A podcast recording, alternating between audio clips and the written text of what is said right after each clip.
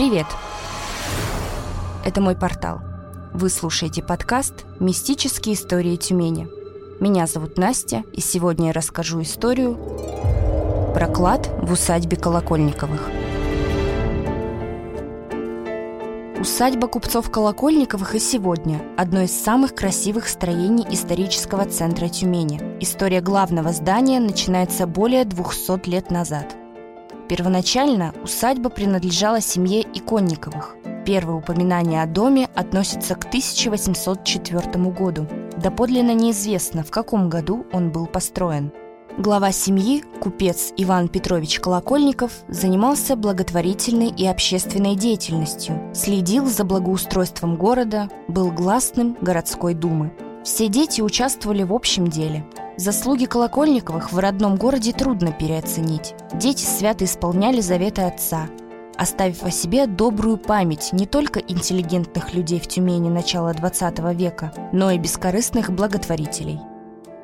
Но коммерческой жилкой сильнее всех отличился старший сын Степан Иванович Колокольников – в 1911 году на городской думе было заслушано ходатайство о присвоении Степану Ивановичу звания почетного гражданина за проявленную им заботливость о просветительских нуждах города.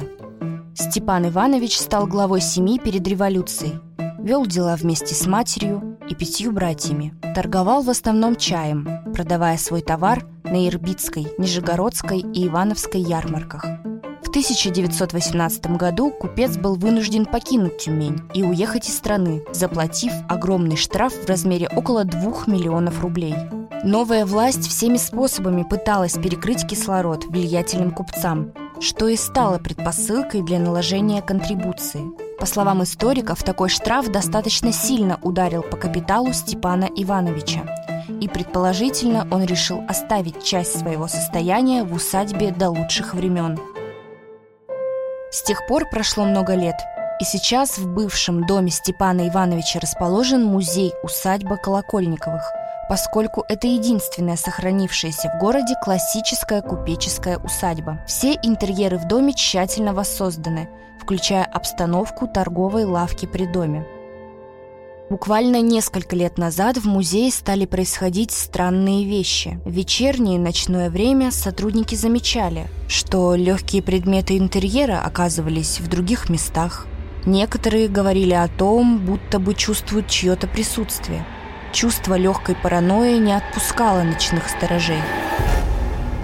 Я никогда не верил в мистику, но слышал, как по второму этажу дома кто-то ходит, когда никого наверху нет – скрипят половицы, отчетливо хлопают дверцы шкафов. Прям полтергейст какой-то.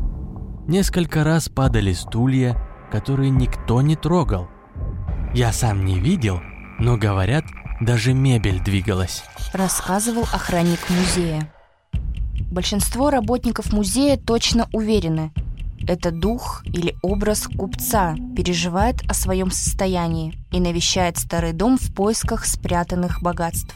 Существует версия, что тайник когда-то был найден, а сокровища украдены и вывезены за пределы Тюменской области. Но призрак купца Колокольникова никак не может смириться с потерей и точно не успокоится, пока не найдет клад.